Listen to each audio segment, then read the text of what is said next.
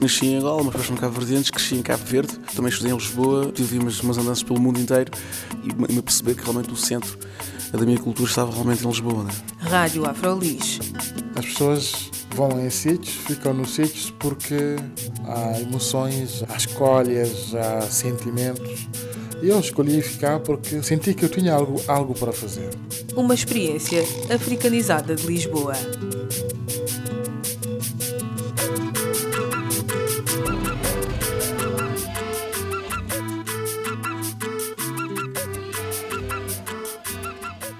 Olá, o meu nome é Carla Fernandes, bem-vindos a mais um programa da Rádio Afrolis, o audioblog onde podem conhecer experiências de afrolisboetas. Hoje vamos falar sobre humor negro em Portugal.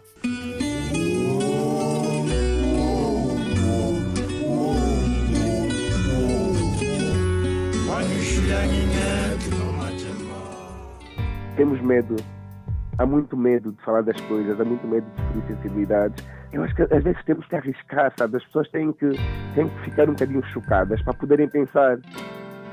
Ricardo Conceição, angolano, em Portugal desde 1997 e em Lisboa desde 2001. Estudou comunicação para marketing. Dentro da cena cultural de Lisboa, Ricardo passa música de todos os cantos do mundo e também faz stand-up comedy. Fazer rir não é fácil, e muito menos quando se tenta tematizar questões de raça. Vamos conhecer Ricardo Conceição, que nos fala sobre a comédia que faz, mas também sobre a música que passa como DJ.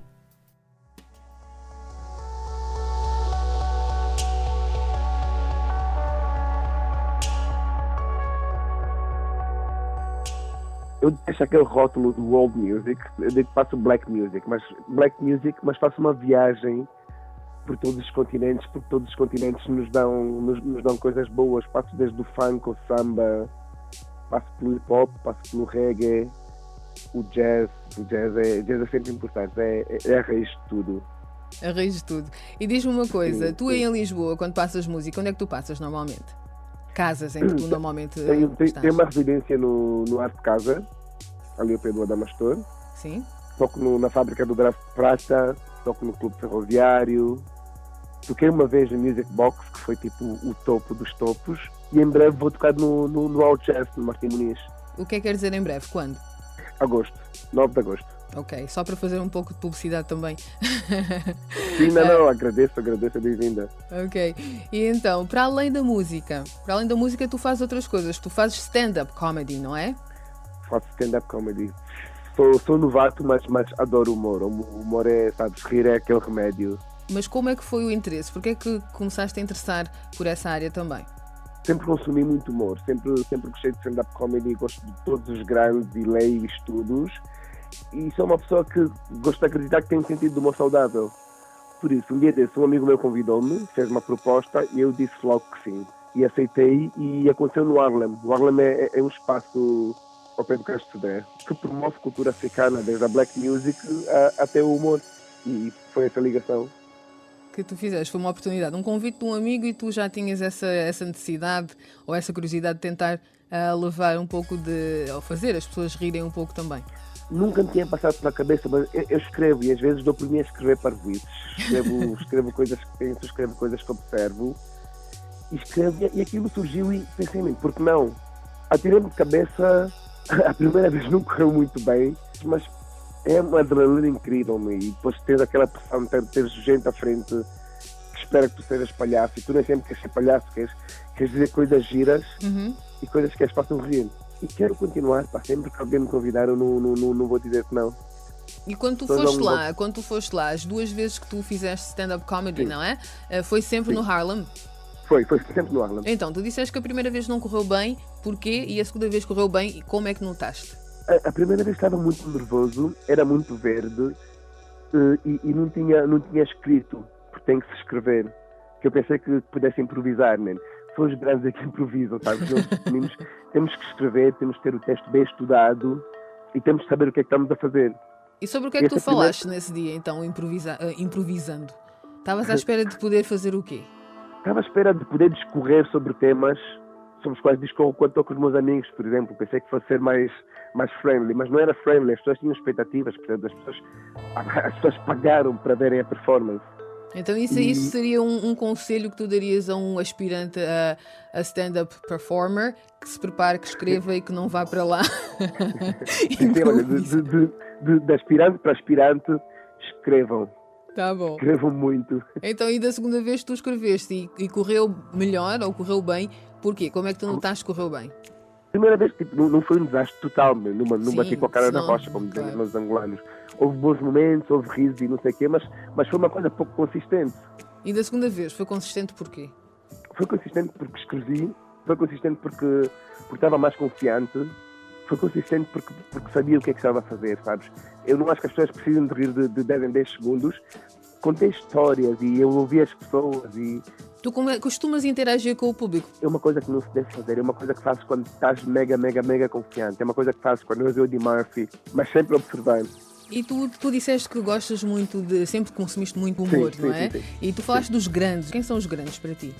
Uh, Josh Carlin, top dos tops mas depois também temos o Richard Pryor, temos o, o uhum. Dave Chappelle. O Dave Chappelle realmente foi um caso uh, estranho, não é? Um caso meio sinistro, que ele acabou por desaparecer do mercado. Foi. Hum, Como foi, comediante. Foi um caso sinistro que foi muito explorado pelos média. E ele tem de volta, está tá em avenues muito mais pequenas, mas é um gajo que marcou, marcou a malta. Porque o caso do, do Dave Chappelle é interessantíssimo. Ele, eu ouvi algumas entrevistas que eu também gostava muito, eu gosto muito do humor dele. E eu ouvi uhum. algumas entrevistas depois, quando ele largou o, o negócio, e ele dizia que uh, se colocava muito numa situação em que ele já não sabia se estava só a fazer comédia ou se estava também a reforçar alguns estereótipos que havia em relação ao que há, em relação aos uhum. negros nos Estados Unidos. E eu queria também saber de ti, quando tu fazes comédia, tu tens essa preocupação em levar alguns temas que tenham a ver mais com os negros também? Sim, sim, sim. Levo a africanidade para todos os lados onde vou. Às vezes é complicado, nem sempre resulta, mas é algo que faz parte da minha identidade. E nós, os africanos, temos uma coisa ambígua, sobretudo os africanos que vivem, vivem fora da Europa durante muito tempo. Sim. Eh, que é aquela questão do quando é que podes ser africano? Quando é que podes tirar cá para fora essa coisa que tu tens?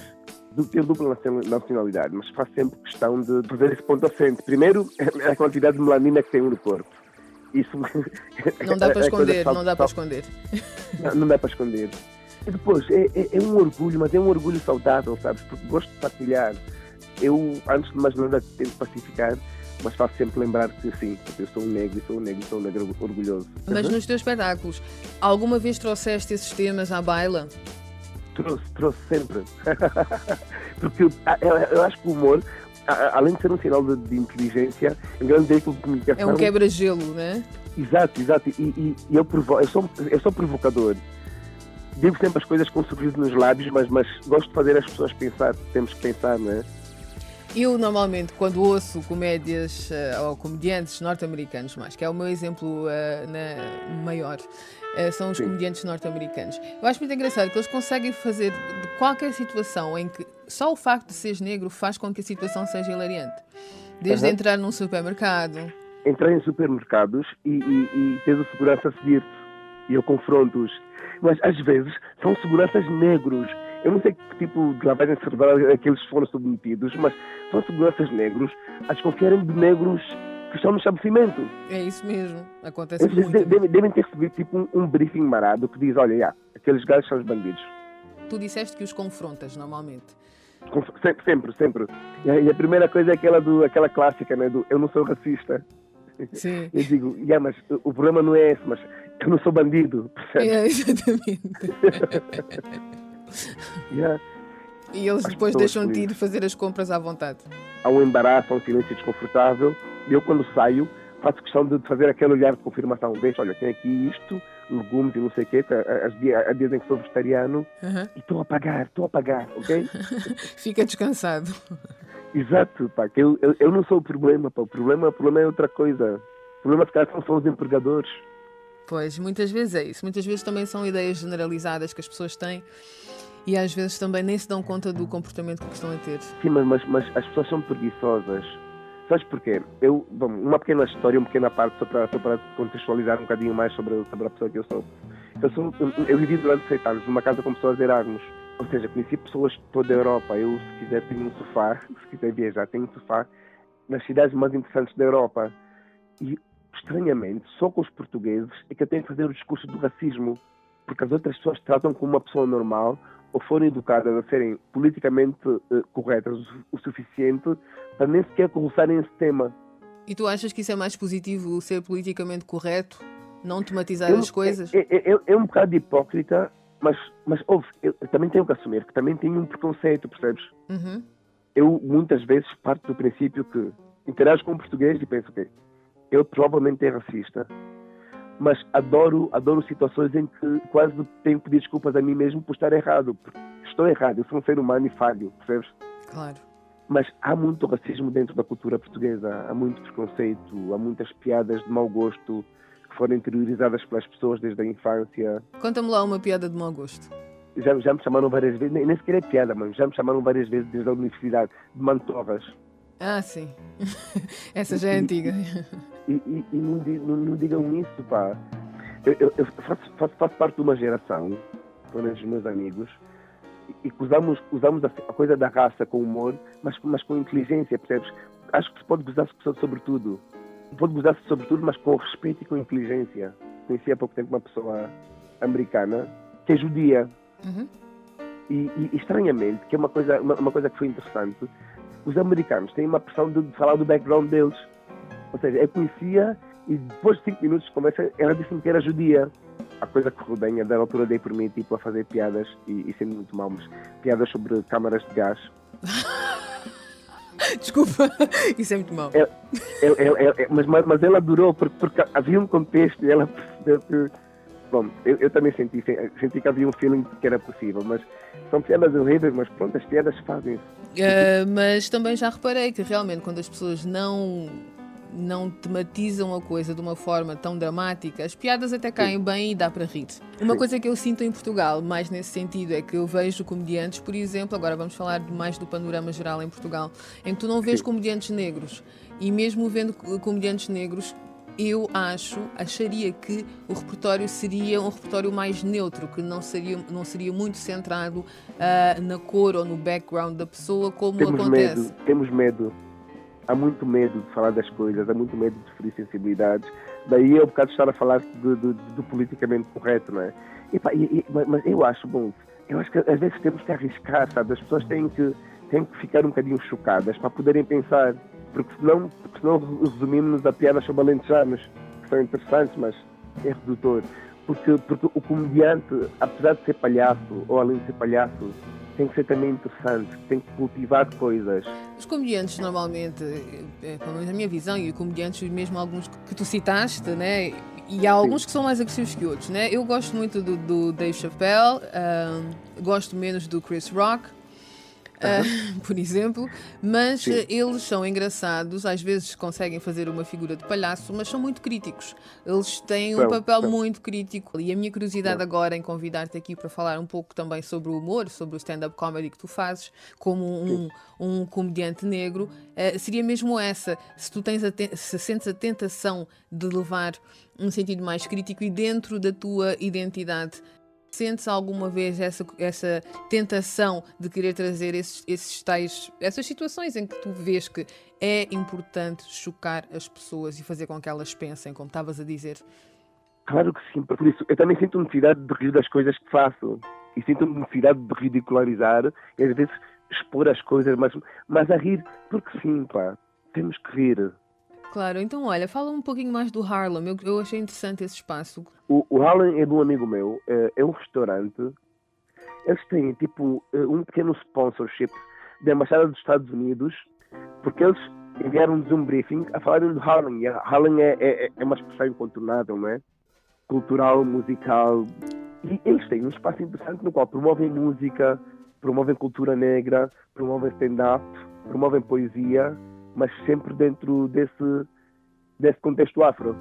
E, estranhamente, o público-alvo, ou pelo menos o target deles, é são é, portugueses brancos de classe média alta.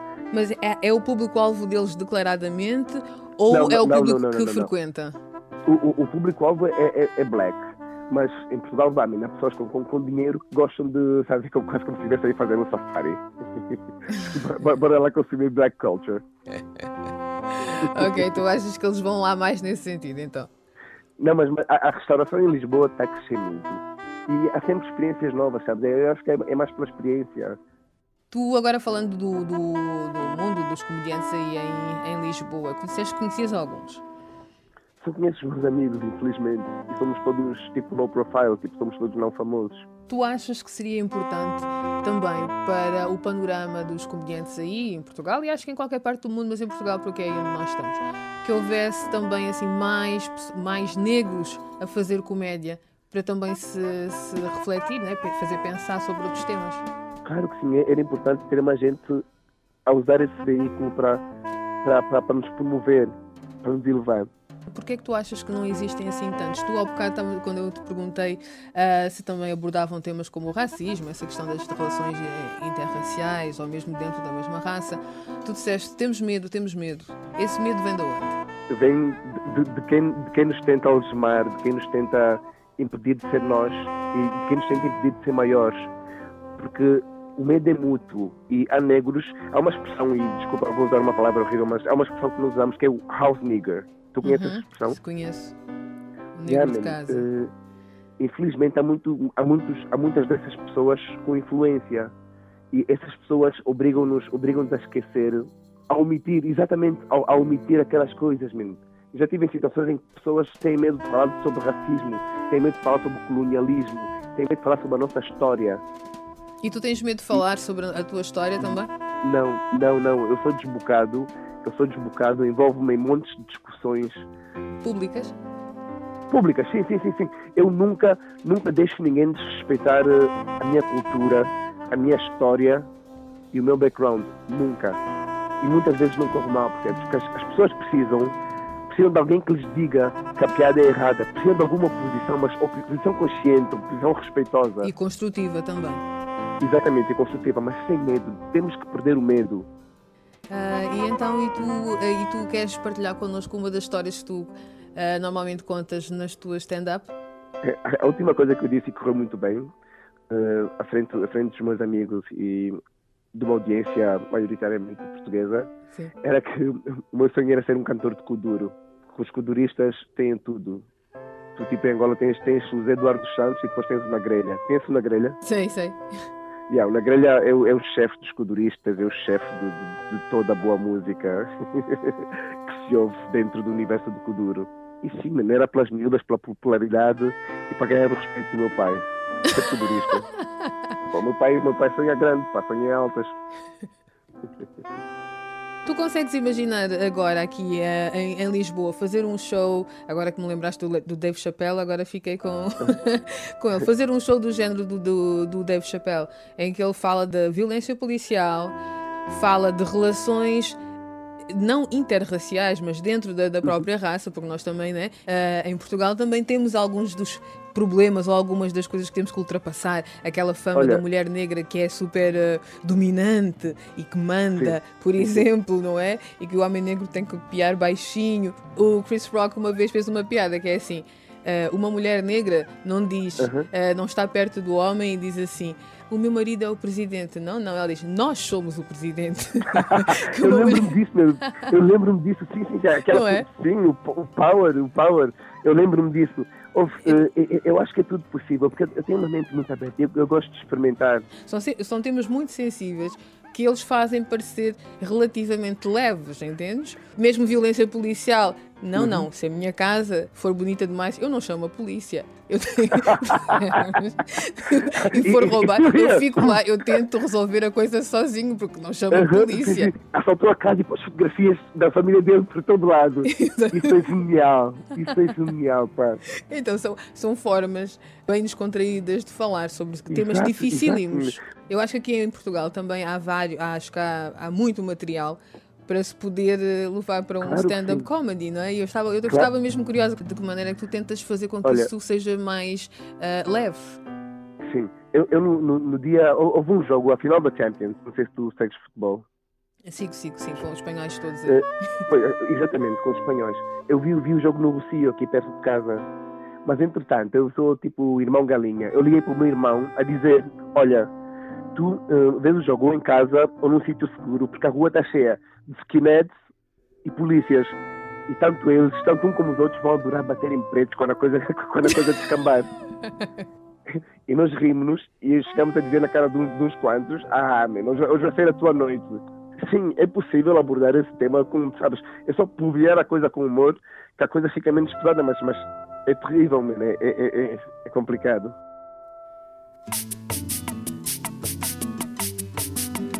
Foi uma conversa com Ricardo Conceição, comediante e DJ luso-angolano, que tenta tornar mais leve temas pesados com os quais afrodescendentes lidam aqui em Lisboa em particular e em Portugal em geral. Lembramos que Ricardo vai estar no Martim Muniz no dia 9 de agosto, mas como DJ. Foi no espaço Harlem, perto do Caixo Sodré, que ele se estreou com a stand-up comedy.